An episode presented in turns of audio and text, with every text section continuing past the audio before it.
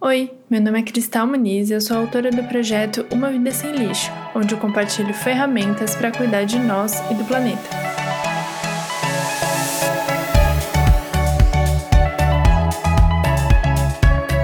Nesse podcast eu trago convidados especialistas para a gente conversar e ter ideias de como adiar o fim do mundo. Vem com a gente? Quando a gente fala de oceano, muita coisa a gente não sabe o que tem ali dentro, né? Eu sempre penso naquela cena do Procurando Nemo que eles vão indo pro fundo, vai ficando escuro e a tela apaga e tem um bicho muito esquisito lá no fundo que eles se assustam e nunca tinham visto, né? Porque eu acho que o, o oceano ainda é esse lugar que tem muita coisa para descobrir, que é muito infinito ainda nas possibilidades. Mas ao mesmo tempo, o oceano é um grande, é, uma grande peça do ecossistema que faz parte, que acompanha, que tem influência, que é super importante, que é vital na vida de todo o planeta Terra. E é para pensar no futuro do oceano e o que, que a gente pode fazer e o que, que a gente tem para fazer para manter ele aqui nutrindo a gente ainda, que eu trouxe hoje a Adriana Lippe para conversar comigo. Adriana, seja bem-vinda. Oi, Cristal. Prazer, é uma honra estar aqui. Obrigada pelo convite. Se apresenta pra gente, conta quem tu é. Eu sou oceanógrafa, eu me formei pela USP em 2012. Depois de um tempo eu trabalhei com tratamento de dados no INPE para o modelo climático brasileiro. Depois eu fui um pouco para consultoria ambiental. Depois em seguida eu fui trabalhar numa ONG né? Era voluntário, mas a ideia era desenvolver projetos. Paralelo a tudo isso, eu também sou web designer, que é o que me ajuda realmente a pagar as contas. E desde do, de 2020, eu acabei voltando para São Paulo por questões pessoais, um pouquinho antes da pandemia. Mudei minha vida, de repente, pandemia.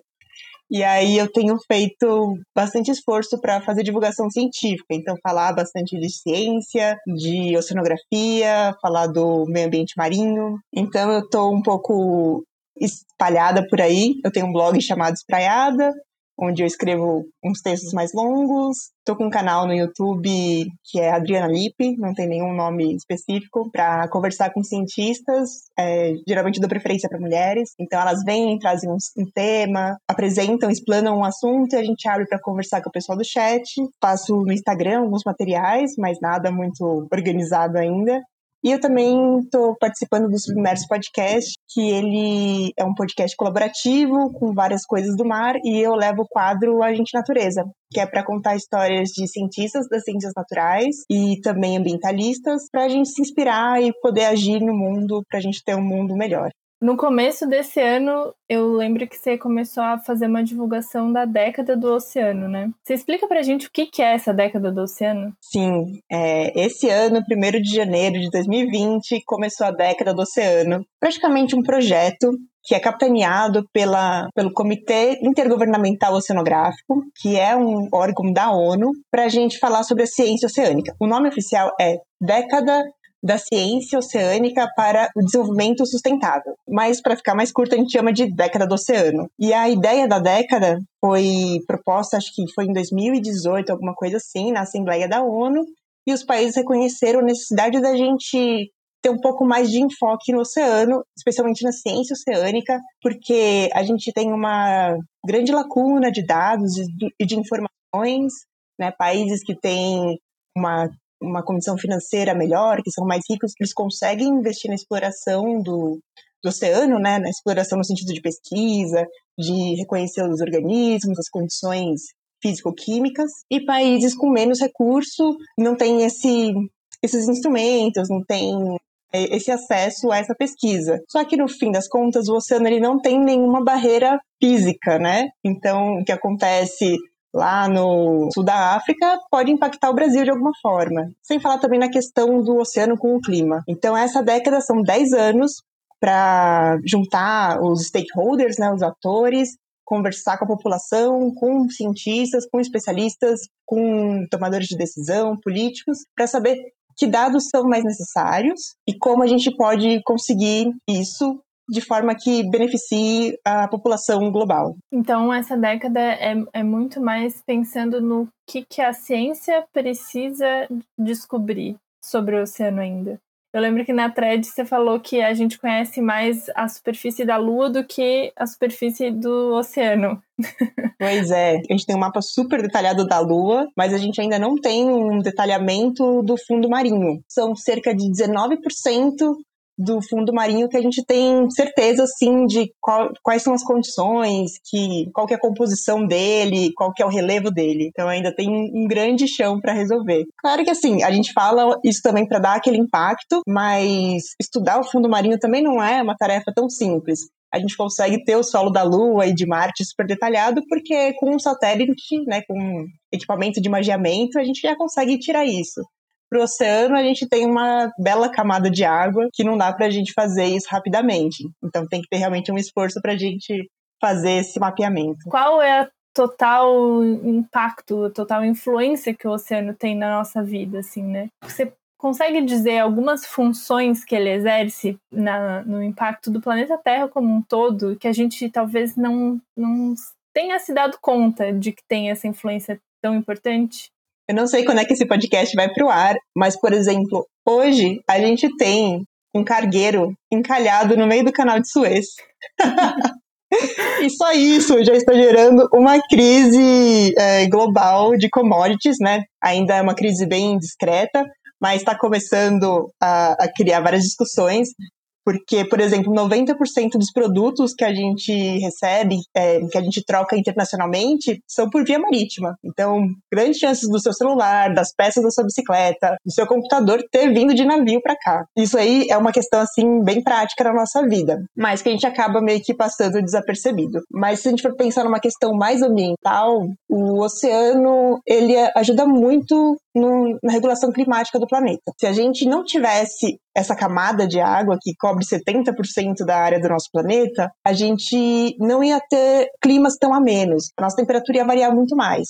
Porque, por conta das condições físicas da água, ela tem um calor específico mais alto, isso significa que você precisa de mais calor, né, de mais radiação solar para você esquentar a água. Então, durante o dia, a água vai esquentando aos pouquinhos, guarda o calor, armazena, e durante a noite, que a gente já não tem mais a radiação solar, ela vai emitindo esse, esse calor de volta. Então impede que de noite seja tão frio e de dia seja tão quente. Então isso foi um dos fatores que os cientistas indicam que foi que permitiu essa abundância de vida no nosso planeta. Eu gosto muito do, da questão do oxigênio, né? Porque ainda a gente fala se, se cunhou essa frase da Amazônia ser o pulmão do planeta e de a gente pensar muito em plantas e florestas gerarem oxigênio, mas tem algum tempo já que, sabe, que se sabe que não é bem assim, né? Que não, é, não são as florestas as principais responsáveis por isso, né? Sim, a floresta amazônica, as grandes florestas, elas são muito importantes para a regulação climática mas mais de 50% do oxigênio que a gente respira, né, a cada duas inspiradas, uma veio do oceano. Porque a gente tem muitos micro-organismos no oceano que fazem fotossíntese, né, que a gente chama de fitoplâncton, como eles têm um gasto energético muito menor, eles não têm que construir raiz, eles não têm que fazer folha, caule, eles são muito mais eficientes em fazer oxigênio. Então, eles praticamente usam a energia para fazer a fotossíntese, né? Aí faz energia e se replica. E a gente tem muitos micro-organismos que um dos mais eficientes, é, mais produtivos, são as diatomáceas, que olha, eu sou apaixonada por elas. Antes de entrar na faculdade de oceanografia mesmo, eu adorava ver elas porque elas têm um esqueleto de sílica. Elas são bem pequenininhas, né? Você vê com um microscópio. E elas têm uns formatos muito, muito lindos. Então, tem umas que parecem uns disquinhos, tem umas que são em formato de estrela, formato de triângulo. E elas são muito, muito lindas. É a minha grande paixão, mas eu acabei não continuando estudando sobre elas é, durante a graduação. Fui seguindo outros caminhos mas a gente tem diversos é, micro-organismos do fitoplâncton que ajudam aí a gente a ter esse, essa atmosfera rica em oxigênio. E é, acho interessante a gente lembrar que nem sempre foi assim. Teve um momento que a gente não tinha tanto oxigênio disponível na nossa atmosfera. E aí teve um evento que os organismos começaram a fazer a fotossíntese mudou a composição da atmosfera e tem até uns registros geológicos que ficam umas marcas de ferrugem nas rochas, acho que chamam de BIF, BIF, que são bandas de, de ferro oxidado, alguma coisa assim. E foi a partir disso que a gente começou a ter uma um boom assim de, de vida no, no planeta, especialmente a vida que a gente conhece, né? Os estromatólitos que ficam nas praias. Eu não sei se a gente tem no Brasil, mas tem, sei lá, na Inglaterra, você encontra que são meio como se fosse um recife feito de algas, de micro de, de bactérias que foram precursoras de é, soltar oxigênio na nossa atmosfera. É muito doido, né? Porque é, é, a origem da vida é nos oceanos, né? Foi ali que começou mesmo.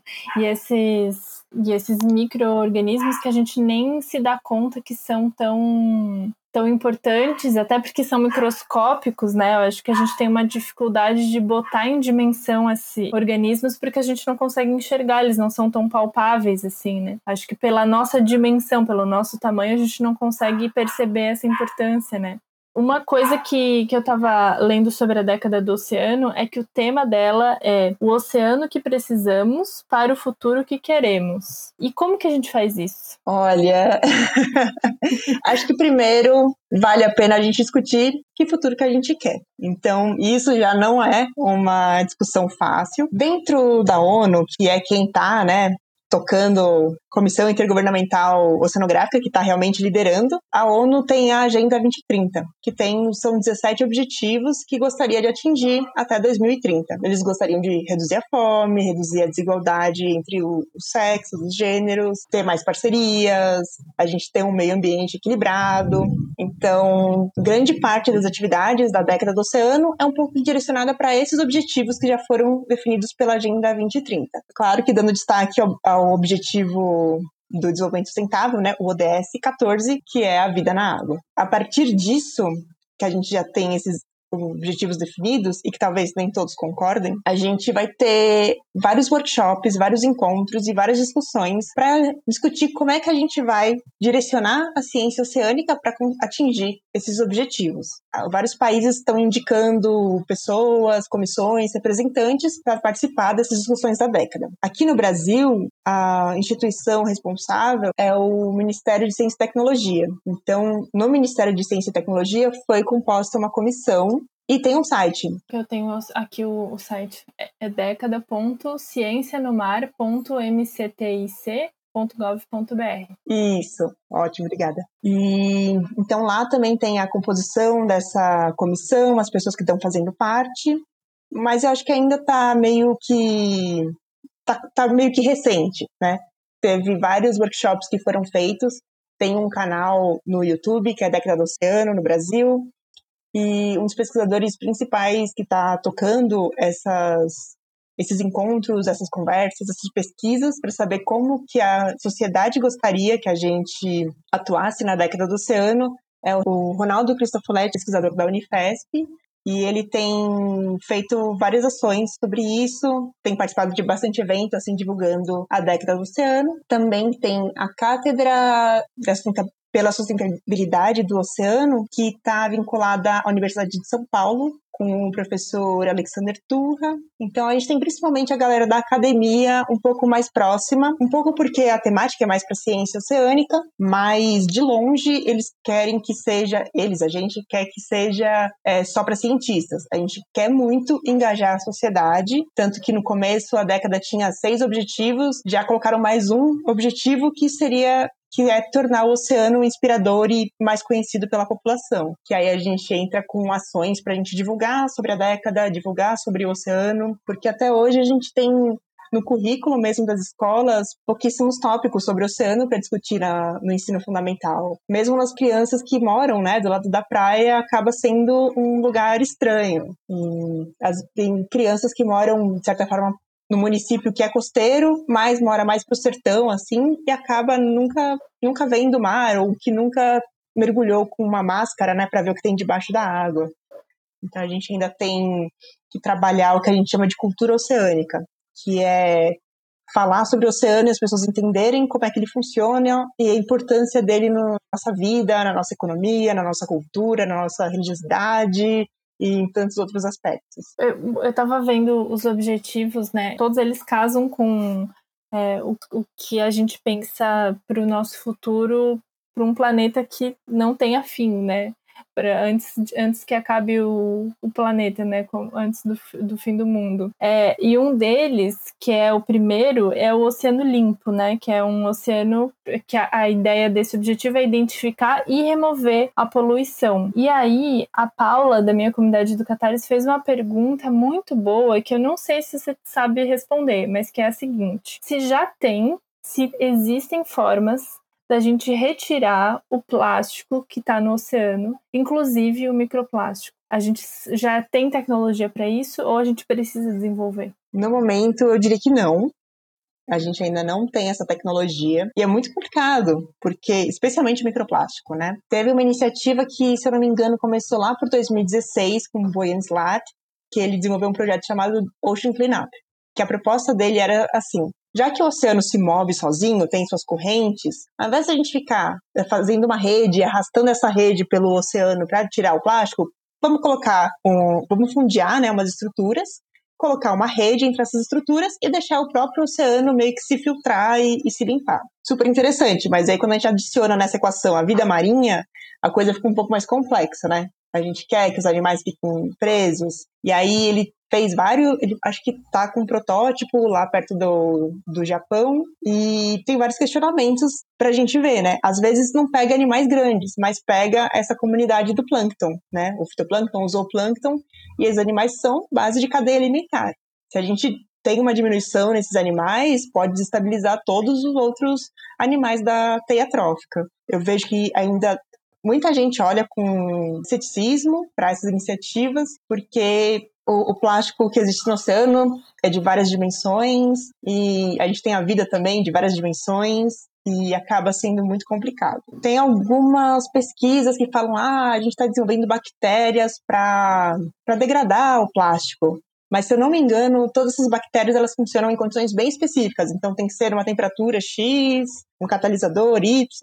Então não é aplicável para a gente jogar. E eu também fico preocupada de tipo, vamos lançar uma bactéria que destrói um monte de coisa no oceano sem a gente saber realmente os impactos. No momento, assim, a gente ainda tem muito plástico, muito lixo, né, em geral, chegando no oceano. Acho que tem aquela analogia, né, da banheira. Se você tiver com uma banheira que está transbordando e a torneira aberta, o que, você faz? É você tenta fechar a torneira, pelo menos, né? O primeiro passo é fechar a torneira, porque não adianta você secar o chão se for, se continuar é, com a torneira ligada.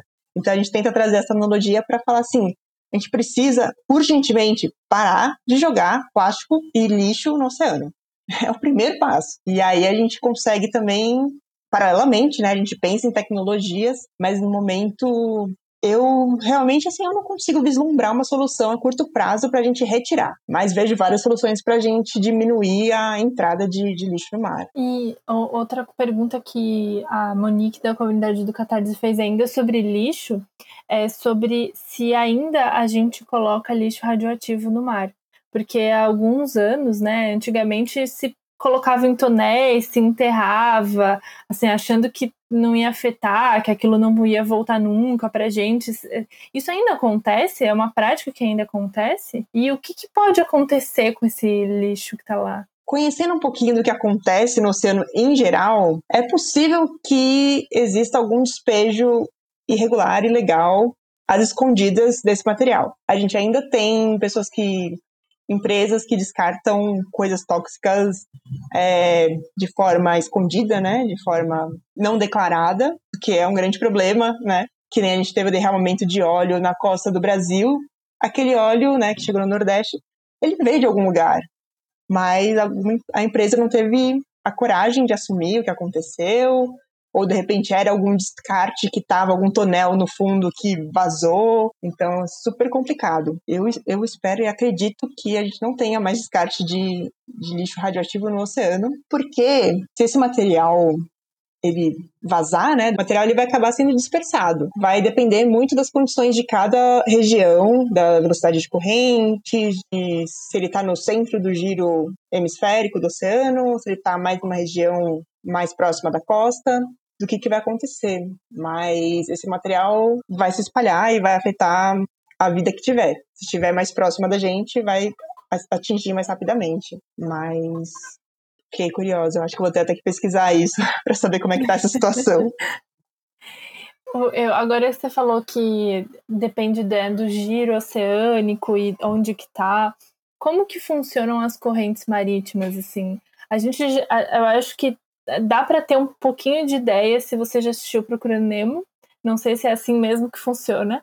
É, ou se você já olhou se você já olhou o mar assim, quando o mar tá parado, você vê umas listras, né? É, dá para ver mais ou menos umas listrinhas fazendo na superfície, assim, que claramente a água tá indo para um lado né, nesse sentido, nessa parte, e nesse outro lugar tá indo no outro sentido, assim. Mas como que isso se forma e, e qual que é a importância disso, inclusive para gente, para essa nomenclatura ter mudado de os oceanos para o oceano?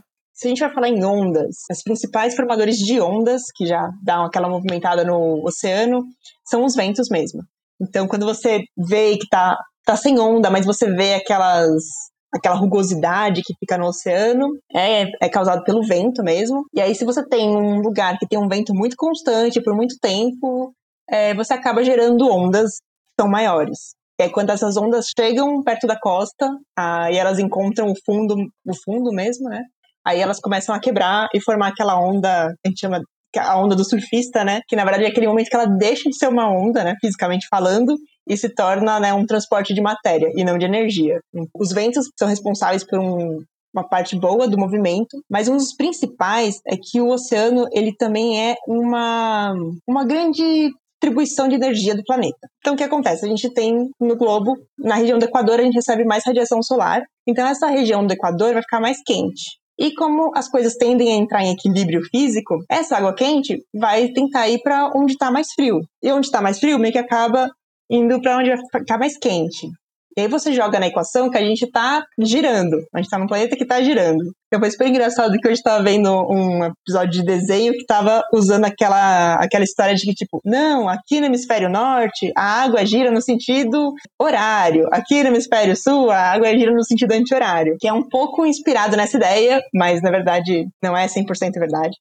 Né? É, esse, essa força que a gente chama da força de Coriolis, que é causada pela rotação da Terra, ela só age em massas muito grandes de ar e de, e de água. Então, não acontece. Mas como a gente tem essa, esse calor mais forte na região do Equador e a Terra girando, a gente vai ter os grandes giros oceânicos. Se a gente olhar, tipo, no Atlântico Sul, né, que fica entre o Brasil e a África, a gente vai ter no sentido anti-horário. E no Atlântico Norte, né, entre Estados Unidos e Europa, no sentido horário. E isso vai acaba sendo um grande dispersor de energia. Tanto que se fala muito de como a água do Equador que vai pela, pelo Golfo do México e, e vai para o norte do hemisfério norte, ele ajuda também a mandar calor para a Europa. Isso faz com que a gente tenha menos neve, menos frio, né? Os invernos acabam sendo mais amenos por conta disso. E aí você vai ter correntes mais localizadas, que eu não vou saber explicar muito bem a formação, mas, mas é, a gente tem também o fundo marinho, que vai impactar né, entre o, o Brasil e a África, né? Por todo o Oceano Atlântico, a gente tem uma cordilheira oceânica. O que, que acontece? A gente tem as placas tectônicas e as placas tectônicas no Oceano Atlântico elas estão se separando. Essa atividade vulcânica faz com que surja meio que uma cordilheira, é como se fosse um Andes submarino. E ele segue por todo o Atlântico. Então, isso também pode causar algum impacto em como as correntes se comportam. Mas, principalmente é vento e a questão do calor. Nossa, muito legal. Eu fiquei pirando aqui, pensando um pouco. É, e isso também é uma das dos motivos de, de, existirem as ilhas de plástico, né? Que, que o pessoal chama de ilhas de plástico. Porque por causa dessa movimentação constante do, do oceano, desses giros, existem alguns pontos que ficam meio que como se fosse um redemoinho que o plástico chega ali e fica parado ali, né? Onde, onde que tem? Elas estão crescendo? Qual que é o tamanho delas? Você sabe dizer algumas informações sobre as ilhas de plástico? É, meio que no centro de cada ba grande bacia oceânica a gente vai ter esses giros, né?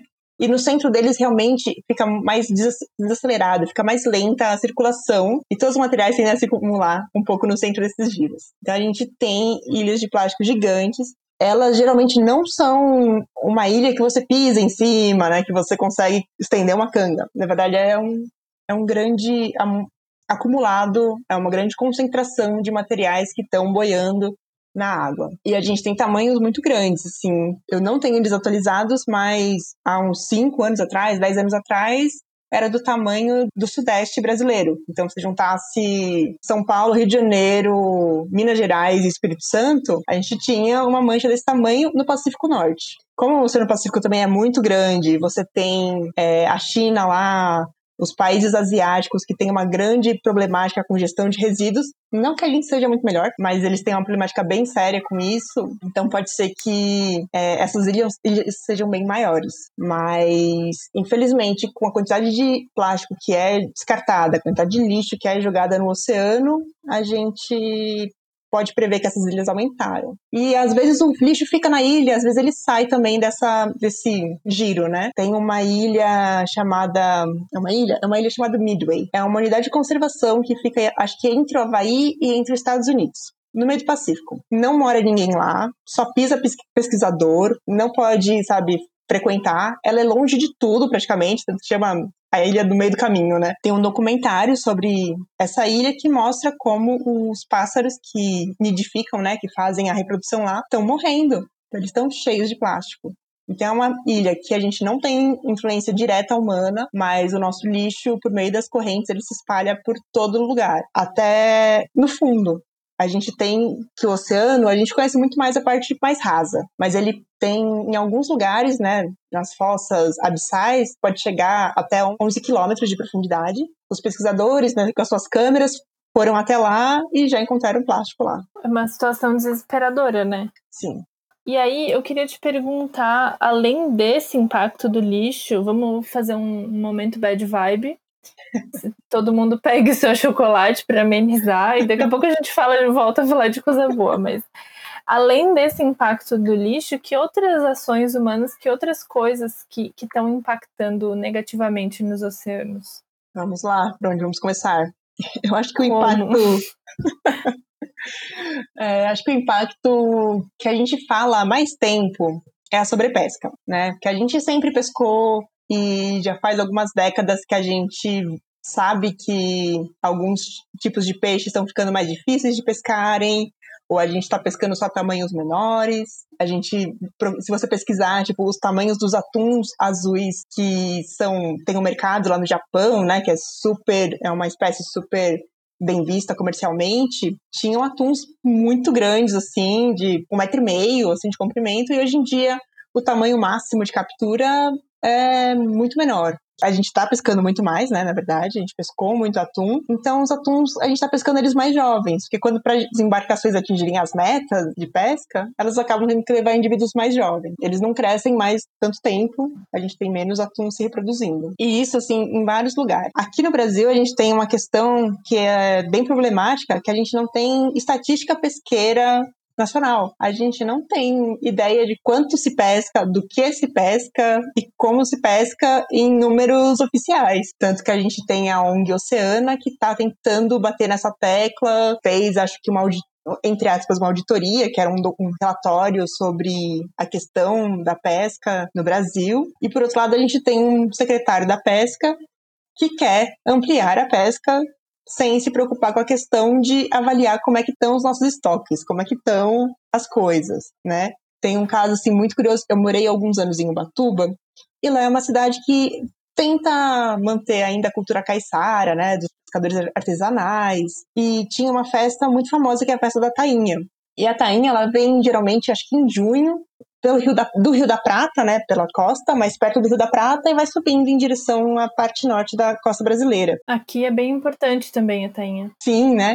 E eu lembro que teve uma, um, vários problemas porque estavam tentando colocar umas cotas, né, para não para não sobrepescar, para não pescar mais do que o que podia. E aí o pessoal do sul resolveu abolir as cotas. E o pessoal do sudeste ficou preocupadíssimo. Eu falo, pô, se a galera do sul pescar toda a tainha, a gente não vai ter tainha. Então acho que a Oceana fez um tainhômetro, era um contador de quanto se pescava de tainha, que era uma iniciativa para tentar descobrir um tipo de peixe que estava pescado, o quanto que se pescava. Mas a gente ainda tem bastante chão para resolver isso no Brasil. E o Brasil nem é uma, uma região que, oceanograficamente falando, ela é muito propensa para pesca. Se você vê o Chile, o Chile tem uma posição no oceano, né? Ele pega águas mais frias, que águas mais frias geralmente têm mais oxigênio dissolvido, e aí o fitoplâncton se reproduz muito mais, e aí alimenta muito mais peixes. A gente não tem essa condição oceanográfica aqui, então a gente tem uma pesca meio que mediana, assim, razoável. A gente talvez pesque bastante porque a gente tem uma costa muito longa.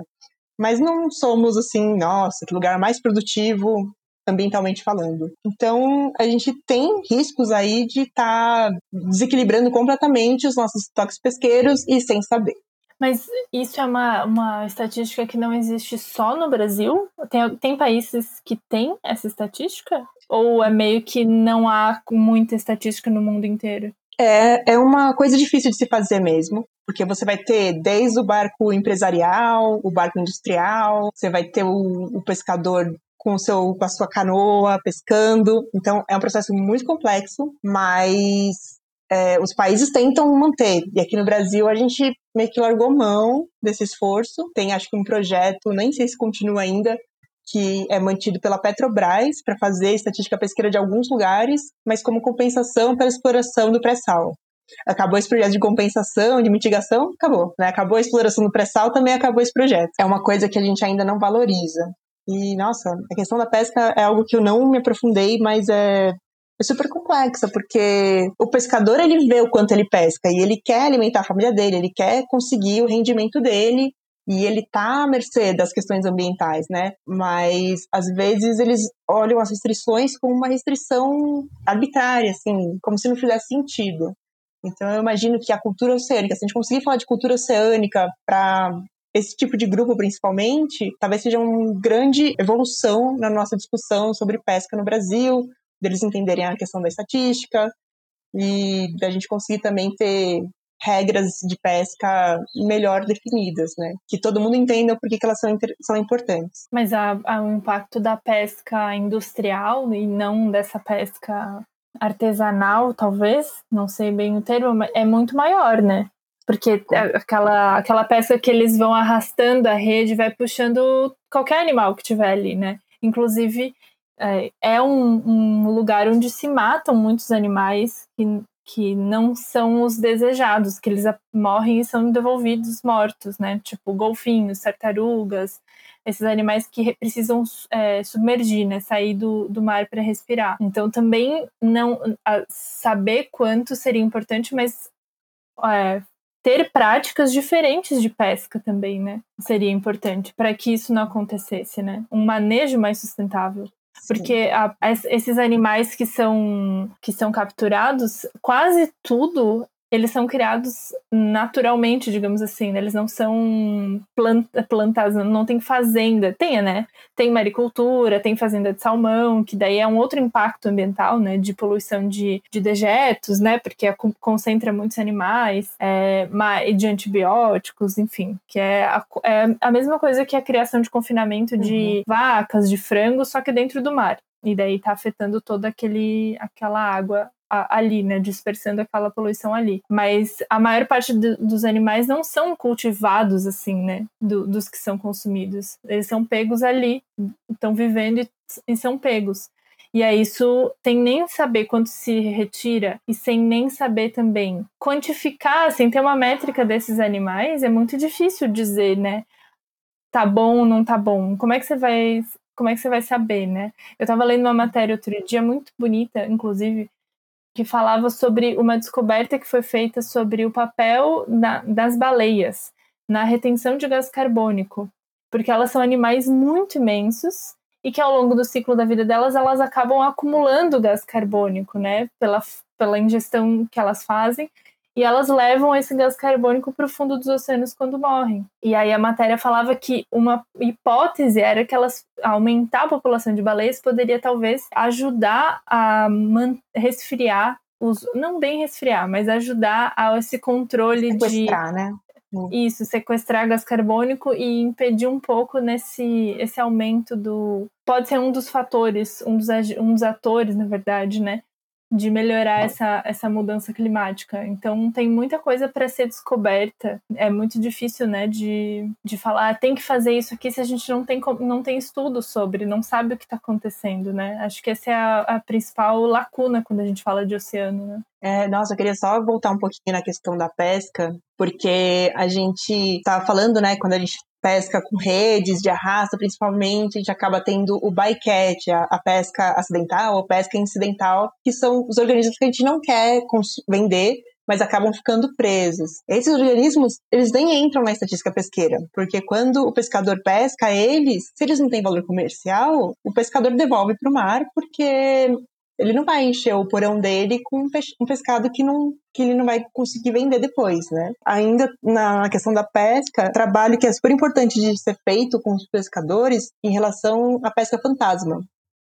Que às vezes as redes deles prendem e eles, ao invés de conseguir tirar do fundo, eles só cortam e abandonam a rede, ou de repente eles deixam uma rede de espera que fica lá e quando eles voltam não tá mais a rede, e essa rede fica pescando aleatoriamente e sem nenhum controle. E acaba prendendo vários animais, né? Animais pulmonados, né? Como tartaruga, golfinho, boto, acabam morrendo por não conseguir retornar à superfície, e os outros animais lá ficam presos e vulneráveis a serem predados. A gente tem muita coisa para fazer na pesca, mas eu acho que as prioridades atuais do, dos políticos tem que ser a gente entender a nossa pesca melhor e não simplesmente ampliar só para garantir a, a só por uma questão econômica. A gente tem que sim proteger as comunidades tradicionais, as comunidades caiçaras, o pequeno pescador. A gente tem sim que fazer esse esforço, mas não é só falando para ele, ó, pesca o que você quiser que tá bom. A gente tem que encontrar alguma solução que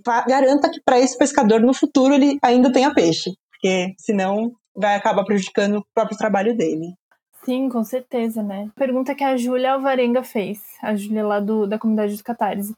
Se a crise climática está afetando a absorção de carbono pelos oceanos e o que acontece se tem essa, se tem alteração, o que acontece com essa alteração? A crise climática, a nossa emissão louca de CO2 está afetando sim os oceanos. Acontece que o oceano ele foi um amortecedor da nossa crise climática porque como o oceano vai absorvendo os gases, né, ele tem um certo equilíbrio entre a atmosfera, o oceano foi absorvendo o que poderia. E a gente tá, talvez está chegando perto de um ponto de saturação que o oceano não vai mais absorver o CO2.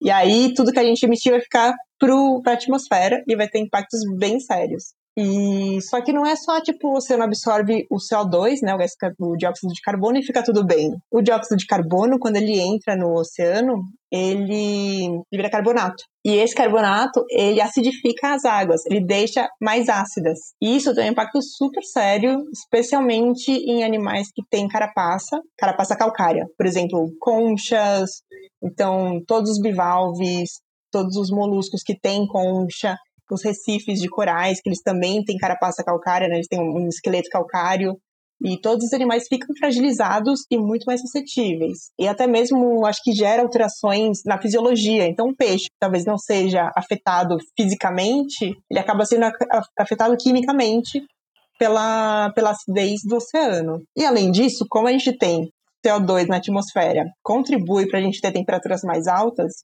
esse aquecimento também gera um impacto no oceano. Se eu não me engano, aqui na costa do estado de São Paulo, já foi observado que na média anual já aumentou um grau no oceano. Então já tem um oceano um grau mais quente aqui. Claro que talvez isso varie, né, de um ano para o outro. A gente está aí no meio de um, umas grandes mudanças da temperatura. Esse aumento das águas dos oceanos pode causar um aumento de eventos extremos como ciclones. Se a gente tem uma água muito quente, o, o ciclone é praticamente uma válvula de escape de calor do, do oceano é uma forma de equilibrar o oceano e a atmosfera. Então, quanto mais quente tiver essa água do oceano, mais provavelmente ele vai precisar fazer essa troca de energia muito violenta. E é basicamente isso o ciclone, né? A gente teve o ciclone bomba, que aconteceu no ano passado. Esse ano estamos em março, vamos ver o que o que nos aguarda, né? Eu acho que os ciclones ficam um pouco mais fortes durante o inverno, se não me engano. Não, não boto a mão no fogo por isso. Eu acho que sim, especialmente aqui no sul, por causa da influência das frentes frias. Então a gente pode ficar esperto e avaliar como é que vai acontecer. E aí, aumentar um grau no oceano, dois, um grau e meio no oceano já traz muito calor. Isso, como eu falei no começo, né? O calor específico da água é muito alto. Então, para você conseguir ter esse aumento de temperatura no oceano, você já colocou muito mais energia aí. Então a gente pode ficar de olho. Fiz uma, uma live com uma colega minha que é oceanógrafa e trabalha com a questão de meteorologia, principalmente agora. E ela falou que não é certeza que se a gente aquecer o oceano, se a gente vai ter mais furacões e ciclones no Brasil. Pode ser que essa parte de furacões se desloque um pouco para cima, um pouco para baixo. E eu acho que essa é a graça de entender o oceano e a natureza em si, porque são sistemas complexos, né? Se a gente aperta um parafusinho num canto, não quer dizer que vai mudar do jeito que a gente previu. Pode ter impactos assim muito diferentes do nosso esperado. É, não é jogar pó preto na atmosfera que nem quem é que foi o Bill Gates que estava querendo fazer. Ai, Tive uma é ideia. Um, Vou escurecer para daí não entra tanta luz. Parece uma ideia ótima. É.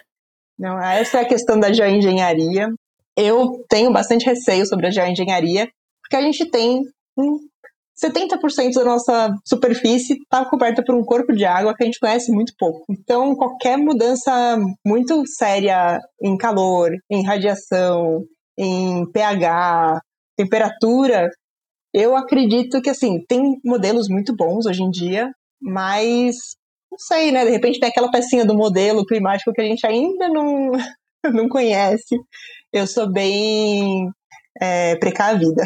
Nesse sentido, é, daria para pensar que é, é muito trabalho para tentar prever uma coisa que é imprevisível, ao invés de gastar esse trabalho descobrindo o que acontece, né? Para daí aplicar o, a partir do que a gente conhece, a partir do que acontece, os possíveis é, inferências aí para a gente melhorar as questões, né? Para a gente desviar os, as coisas que estão acontecendo, para a gente reduzir os danos, etc, né? Sim. Acho que já dá, já dá para a gente trazer as coisas positivas, né? Que a gente, a gente tem uma grande máquina, né, de, de, de fazer ciclo de carbono, né, que é a natureza. A gente tem né, um, um funcionamento, assim, muito evoluído, que evoluiu durante milhões de anos, bilhões de anos talvez, e talvez a gente possa simplesmente fazer restauração ambiental, adaptação baseada em ecossistemas. Então, por exemplo, se a gente tem uma região que ela vai estar muito mais sujeita a frentes frias, ressacas, possivelmente ciclones, a gente vai precisar é, reconhecer que a gente não pode ter pessoas morando tão perto da praia. A gente vai ter que reconhecer que a gente vai ter que dar uma afastadinha e também, se a gente conseguir plantar um manguezal, fazer a restauração, né? Tipo, o manguezal, acho que não sei se no sul do Brasil ele chega. Aqui no sudeste, pelo menos, ele chega, assim, é. Então, você ter uma floresta de manguezal recuperada, ela vai barrar muito mais os ventos, as ondas. Sem falar que o manguezal é um grande sequestrador de carbono. Eu estava pesquisando a história da, da Marta Vanucci, que ela faleceu no começo do ano, e ela foi uma grande pesquisadora de manguezais. Na época que ela pesquisou, que foi em 1970, 80, já se, já se especulava, já se fazia as contas de que se a gente recuperasse todos os manguezais do mundo que estavam destruídos, a gente ia ter o, a mudança climática controlada. Às vezes a gente não precisa investir tanto numa tecnologia tão mirabolante. Eu, eu gosto muito da hipótese Gaia, né, do James Lovelock que olha a Terra como um grande organismo que se autorregula. Acho que assim, cientificamente ela pode ser bem questionável, mas tem alguns elementos dela que são muito importantes. Então, se a gente tem, por exemplo, se a gente esquenta muito e derrete as geleiras, a gente vai ter menos reflexão dos raios solares e a gente vai receber mais calor. Mas ao mesmo tempo, pode ser que a gente gere mais nuvens, e essas nuvens podem barrar um pouco da, da radiação. Então, tem vários tipos de balanço, de feedbacks positivos e negativos que funcionavam muito bem antes da gente queimar loucamente petróleo, carvão e combustíveis fósseis. E se a gente olhar com mais carinho para esses processos, não precisa de dinheiro, sim, que infelizmente nesse modelo econômico a gente ainda precisa, né, direcionar os recursos. É muito possível a gente conseguir proteger as vidas humanas com adaptação baseada em ecossistemas. A gente vai ter que fazer obras obras de engenharia civil, talvez sim, mas Nossa, não sei se, como é que é aí para vocês, no sul, mas tem várias praias em São Paulo que a gente teve erosão da praia, né?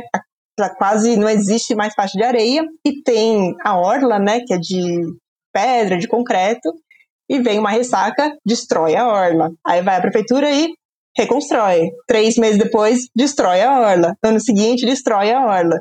A gente fica gastando dinheiro com isso, tipo, sabe? Não dá mais pra gente olhar é, para isso e aceitar. É como se a gente estivesse enxugando gelo. É, aqui a gente teve uma obra bem genial que a prefeitura achou que era uma boa ideia aumentar a faixa de areia de uma praia, a de Canasvieiras, aqui em Floripa.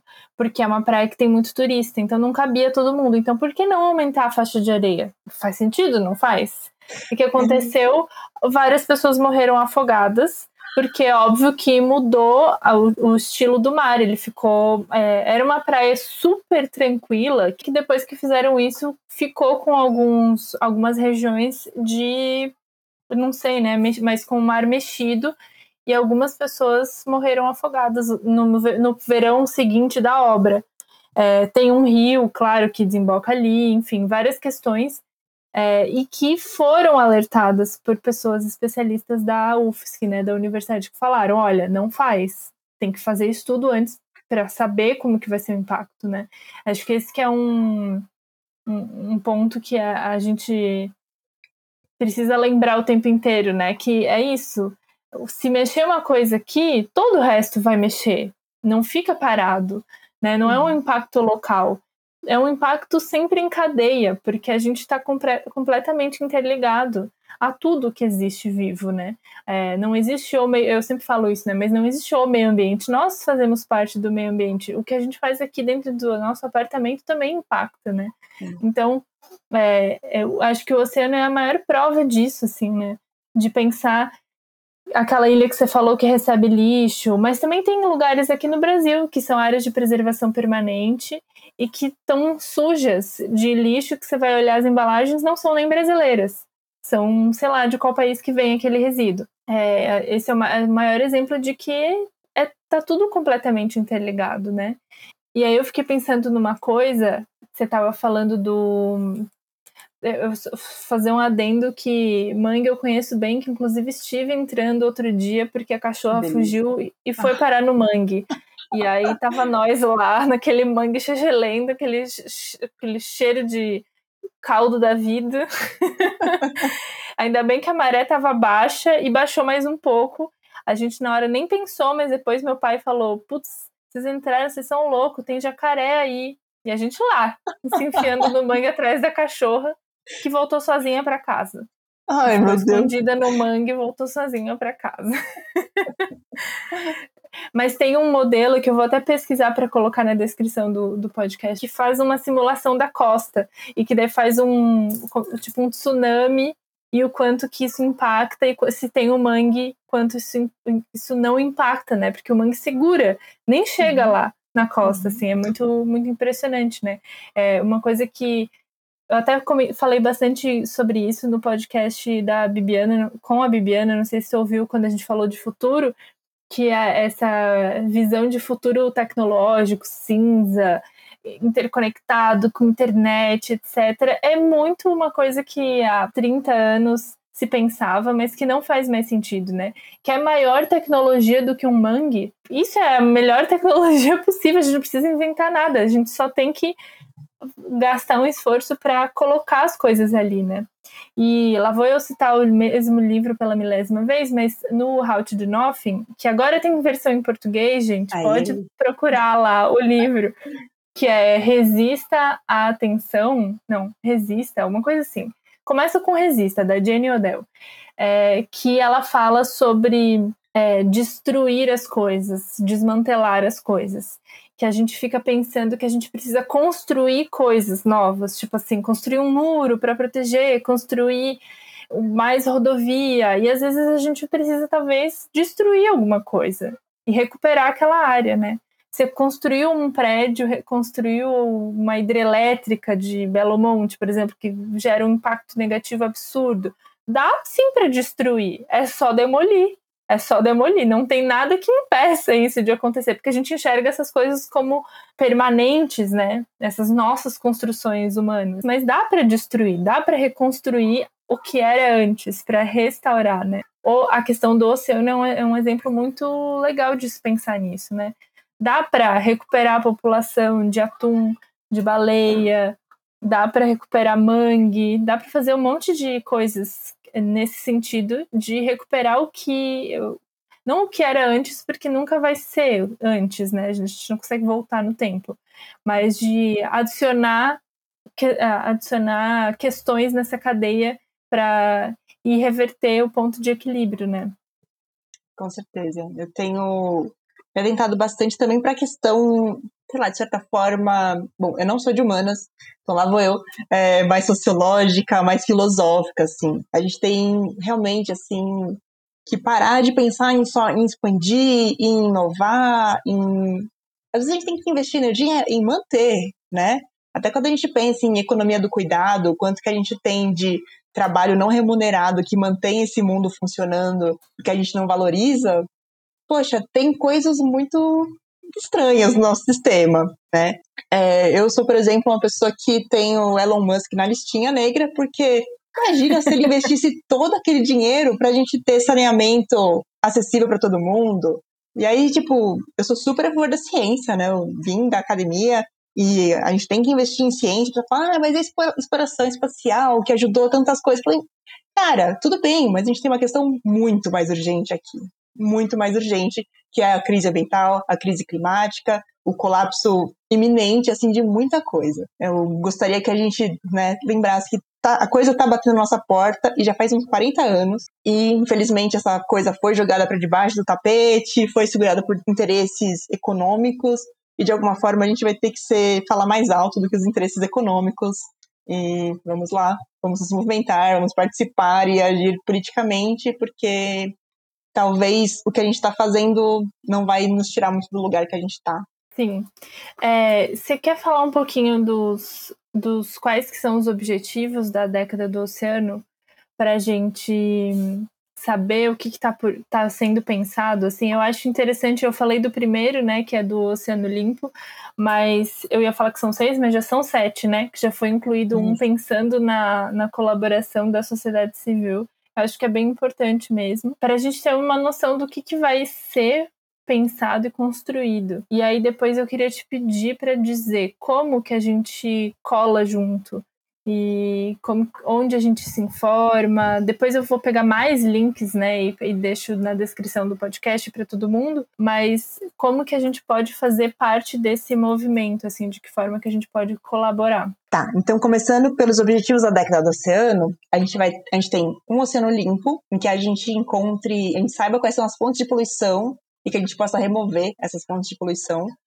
É, um oceano saudável e resiliente, então que a gente conheça e proteja oceanos, então áreas de conservação, áreas de no-take, né, de que não pode pescar, não pode re retirar os organismos. Um oceano previsível, que aí a gente entender melhor os modelos, como é que o, o oceano funciona, para a gente poder prever as condições do oceano. Um oceano seguro, que a gente consiga, né, sabendo prever como o oceano funciona, que a gente saiba prever os riscos. Então tem é, tsunamis, é, tempestades muito fortes, ressacas. Um oceano produtivo, explorado sustentavelmente. Então, isso é muito mais voltado para a questão de pesca e pescados, né? Que a gente saiba usar o oceano de uma forma melhor para gerar comida sem esgotar e destruir ele. Um oceano transparente, que essa eu acho uma parte bem interessante, que eles querem que todos os dados gerados durante a década sejam de acesso aberto. Então qualquer um vai poder ter acesso, seja ONG, seja governo, seja empresa. E o sétimo objetivo adicionado recentemente é um oceano inspirador e envolvente que a gente consiga, como sociedade, entender como é que o oceano funciona, entender a nossa relação com o oceano e como a gente depende dele para o nosso bem-estar e para o nosso desenvolvimento. E assim, como que a gente consegue fazer parte ou conhecer ou o que, que, tem, o que, que tem sido pensado para ser alcançado esses objetivos assim? Eu sei que a gente mal começou a década, mas assim, um pouquinho do que já está acontecendo. Eu acho que o primeiro passo talvez é conhecer um pouquinho sobre a década, então entrar no site do MCTI, né? década.ciencianomar.mcti.gov.br. Lá já tem algumas informações. No canal do YouTube Década da Ciência Oceânica Brasil, tem vários vídeos dos, dos seminários, dos encontros que foram feitos, de como as pessoas contribuíram e como elas estão prevendo como é que a gente vai agir como Brasil nessa, nesse momento. Eu espero que para a sociedade em geral, talvez as coisas levem um pouquinho mais tempo, mas se você fizer parte de uma ONG, ou conhecer alguma ONG, alguma associação de bairro que lide com a questão marinha, você pode levar essa questão. Falar, olha, tá rolando uma década, vocês estão sabendo. Então, quanto mais a gente falar desse, dessa organização, desse movimento, mais a gente vai ter a participação de todos, que o ideal seria isso, né? Que a gente conseguisse ouvir todas as partes que realmente importam no processo e a gente sabe que se a gente deixar a corrente levar, quem tem mais dinheiro, quem tem mais recursos financeiros é quem realmente consegue participar dessas atividades. Então seria o primeiro passo. E eu espero muito que a gente tenha atividades de projetos de ciência cidadã, que a gente peça para as pessoas indicarem, não sei, talvez onde elas estão encontrando plástico na praia, ou talvez quais organismos elas viram em alguma praia, mas isso ainda não está muito bem organizado e espero muito que tenham várias oportunidades para a gente também agir como cidadão e ajudar a coletar dados para a gente entender melhor esse oceano. E é claro, né, vocês podem procurar divulgadores científicos. A gente tem o Bate-Papo com Netuno, que é um blog de ciências marinhas que está aí há muito tempo. E eles falam também não só da questão dos oceanos e como ele funciona, mas também da vida acadêmica, né? Tem o podcast, o Submerso, que fala sobre várias coisas, fala questão sobre a questão cultural, então tem um episódio sobre sereias, qual é a, a, história que veio delas, como é que as pessoas veem hoje em dia, como é que a gente lida com isso. Então tem é, dentro do Submerso tem vários quadros e cada um tem um quadro que faz entrevistas com cientistas, tem eu contando histórias de ambientalistas, tem aí algumas pessoas que já estão fazendo essa divulgação sobre o oceano e tem eu. Se vocês quiserem me seguir, estou por aí em algumas redes. Acho que vai ser um bom começo para a gente começar a falar de oceano e entender o que está acontecendo ao nosso redor, por mais que a gente não perceba. É, e tem muita oportunidade aí, né? Muita oportunidade de pesquisa, muita oportunidade de TCC, de mestrado, doutorado, de muita coisa, né? Hum. Se o nosso país ajudar, com a, a incentivo à pesquisa, né? A gente tem muita muito pano para manga aí para a gente pesquisar e, e, descobrir essas coisas e fazer a diferença, né? Quem está nessas áreas, né? Ciências biológicas, oceanografia, é, nem sei mais o que mais que dá. Aquicultura, aquicultura é, tem é, a é, um, é um curso, né? Uhum. Mas nem só isso, assim, é, a gente espera, se prometeu, a gente não sabe como é que vai ser, mas que a ONU vai conseguir alguns financiamentos. Como a gente quer olhar o oceano de uma forma super holística, não precisa ser só oceanógrafo, biólogo, mas de repente pode ser questão de nutrição de comunidades costeiras, que tipo de alimentos, né? Como é que essa coisa rola? Ensaios fotográficos sobre pessoas que moram, a relação delas com o oceano, questão, sei lá, o oceano na literatura, o oceano na música, tem o oceano na economia, o oceano no direito. Então, eu falo que, na verdade, a oceanografia acaba sendo um estudo de tudo, só que no aquático, né? Tem gente que vê essa questão do, de economia, de relações humanas, biológicas, de, de geologia, de química, então acaba sendo uma grande bagunça. Mas eu espero que a gente consiga também é, financiar e promover projetos que também ajudam a ciência a sair um pouquinho da bolha. Né? Se a gente tiver um ensaio fotográfico maravilhoso sobre a questão oceânica, a questão de comunidades costeiras, com certeza já vai ser uma ajuda para a gente chegar em mais pessoas. É, na verdade eu fui super limitada nesse meu comentário, né? Imagina. tu tem toda a razão. Inclusive, eu pensei muito numa, num projeto que eu amo, amo, amo, amo, que é da Ana Pego, que é bióloga portuguesa, que ela tem o Plásticos Marítimos, que ela, entre aspas, criou essa espécie, né? De. É um projeto artístico, na verdade, né? De mapeamento de plástico nas praias que ela. perto de onde ela vive. E tem o arroba lixo na praia também, aqui de. que é aqui, que é a, a pessoa é daqui perto, de Floripa. não sei se é exatamente Florianópolis, mas é por aqui, que ela também tira fotos de todos os resíduos que ela acha na praia, assim, né? Então é, é um trabalho documental, né? Dá para também várias questões de trabalhos artísticos entrarem nessa onda, né? Eu recomendo muito quem não conhece o Plásticos Marítimos da Ana para dar uma olhada, porque é muito sensacional, porque é, é, muito resíduo e ela vai categorizando por, cate, por categorias, por cores, por objetos serem semelhantes. Então, todas as escovas de dente, todas as tampinhas de caneta, todas as, enfim, várias coisas é, separadas em, em, pequenos grupos e acaba sendo é, bonito de se ver, mas ao mesmo tempo gera essa possibilidade de conversa a partir de um ponto de cultura, assim, né? De uma exposição, de um, uma outra. vem de um outro lugar para as pessoas, né? Esse é bem interessante mesmo. Então, realmente, né, tem muito mais do que só olhar para dentro do oceano, literalmente. tem toda, todo o resto que eventualmente está conectado com o oceano em algum ponto, né? A própria questão do lixo, em algum momento, quase tudo vai parar no oceano por algum motivo, né?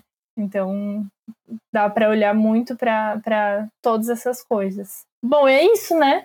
Sim, para a gente terminar a conversa, vamos terminar falando que tem espaço para a gente pesquisar, tem espaço para a gente descobrir e tem espaço para a gente aprender e solucionar e melhorar as coisas do que, dos impactos que elas têm levado, né? Que o oceano tem levado aí nas suas costas, nas suas costas Largas. cordilheiras. nessas cordilheiras mesoceânicas. é. é. E tá, e daí eu queria te pedir então, Adri, para você deixar seus arrobas. Fale seus arrobas para as pessoas. A gente, eu vou deixar os links todos, mas caso você esteja lavando louça, já, já vai saber por voz. Beleza. Bom, eu tô bem atuante em duas redes, no Twitter, então é Dri, de Adriana, Lip, L-I-P-P-I, tem dois P's no meu nome. No Instagram, dri.lip, PPI também, né? E eu tô no YouTube com essas conversas quinzenais com cientistas. O canal é Drilip também. As coisas mais doidas sobre ciência, oceanografia e às vezes relação sobre oceanografia e mídia e cultura, eu escrevo no espraiada.wordpress.com. E não deixem de ver a participação da, da Adri no. Adri, da Dri, da Dri, no Submerso, que ela fala sobre ambientalistas. Ela conta histórias de ambientalistas. Sim, só tem dois episódios nesse quadro, mas eu recomendo muito o último, que é da Rachel Carson, que ela foi uma grande divulgadora do oceano, assim, a história dela é linda. Espero que eu tenha feito jus à história dela e aí, se vocês quiserem ver só os podcasts do Agente Natureza, tá no Instagram como Agente Natureza. Legal, muito obrigada por ter aceitado o convite, foi ótimo. Eu acho que é apenas o começo, né? Porque tem muito assunto ainda para a gente falar. E espero então que você volte para a gente falar sobre alguma outra coisa aqui no Planeta A. Vou adorar, vou adorar muito. É, falar sobre o oceano, acho que ajuda um pouquinho a ah, sei lá, espalhar essa palavra, né? A gente aprendeu tanto na universidade, às vezes a gente fala, gente, a gente pode ajudar a melhorar um pouquinho o mundo, mas a gente, né, vai aos pouquinhos e um prazer estar aqui mesmo. Adoro o podcast Planetário, já ouvi todos os episódios e tô louca para saber os outros que vão vir antes de mim, que estão para sair e os que vierem depois. Quando precisar, tô à disposição, é só chamar, Cris. Cris Cristal. Obrigada, então e tchau! Você ouviu o podcast Planeta A, um podcast feito para a gente conversar e pensar como que vai ser o futuro que a gente quer para esse mundinho que a gente vive. Trilha original por WeDesignSound.net. Roteiro, edição e produção, Cristal Muniz. Para mais conteúdos sobre sustentabilidade e viver uma vida mais sustentável, me ache em Cristal Muniz ou Uma Vida Sem Lixo. Um beijo e até a próxima!